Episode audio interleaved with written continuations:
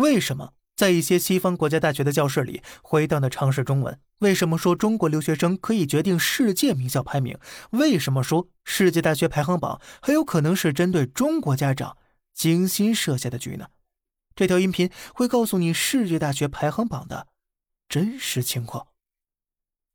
那么上期说到，QS 世界大学排行榜背后的排名机构是英国一家简称 QS 的咨询公司。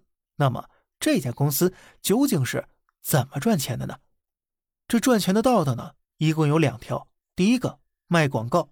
二零一九年，QS 官网访问量达到了一点四九亿。QS 跟全球三千五百多家大大小小大学都有合作，大学在 QS 官网打广告，提高知名度，QS 赚走广告费。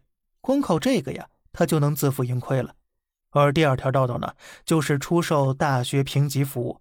QS 靠大学排行榜出了名，又衍生出了各种各样的排名手段，比如说卖给不知名学校评级服务，帮助他们包装成所谓的五星级大学，来吸引财大气粗而成绩又不那么好的中国学生。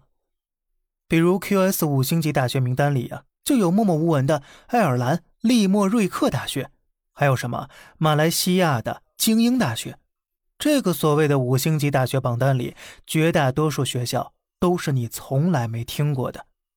说白了，QS 五星级大学名单就是商业包装的产物。不过呢，可能有人会说了，那 QS 这样的评级机构为了权威度，它的大学排行榜一定是公正的。那你就想错了，商业机构操作的世界大学排行榜单排名标准和侧重点。虽然各有不同，但是依然都藏着深深的猫腻。这些排行榜单有的侧重于英文论文数量、质量，有的侧重于英语国家同行排名的结果。但是，不论是哪个排名，你都会发现共同点，那就是以英语国家为中心，强化西方国家的教育话语权。说到这里，你应该明白了，所谓的世界大学排行榜，其实就是利用各方相关。各取所需的结果，不是学校实力本身完全客观的体现。那么，这样一份既不客观又暗藏玄机、暗藏商业猫腻的排行榜，真的值得中国家长们趋之若鹜吗？绝大多数中国家长送孩子出国留学，目的无外乎是为了找个好工作，但结果真的如他们所愿吗？从一九七八年到二零一九年。四十年里，留学生有百分之八十六点三最终回到中国。大量留学生回国参与到国内激烈的职场竞争当中来，靠着海外学历就真的能拿到高薪职位吗？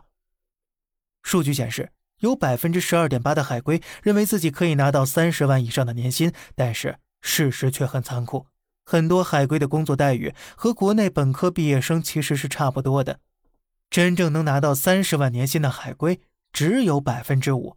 有接近百分之四十的海归实际年薪甚至不到十万，这些冰冷冷的数据说出了一个真相：那些被留学中介机构忽悠，参考一个商业机构发布的不靠谱榜单评级，然后花费大把学费，盲目把孩子送出国去，最终这些投入的教育成本何时能赚回来？没人知道。在这个被商业利益捆绑的留学市场背后，受伤的。不只是家长的钱包，更是孩子的前途啊！好了，这里是小胖侃大山，每天早上七点与你分享一些这世上发生的事儿，观点来自网络，咱们下期再见，拜拜。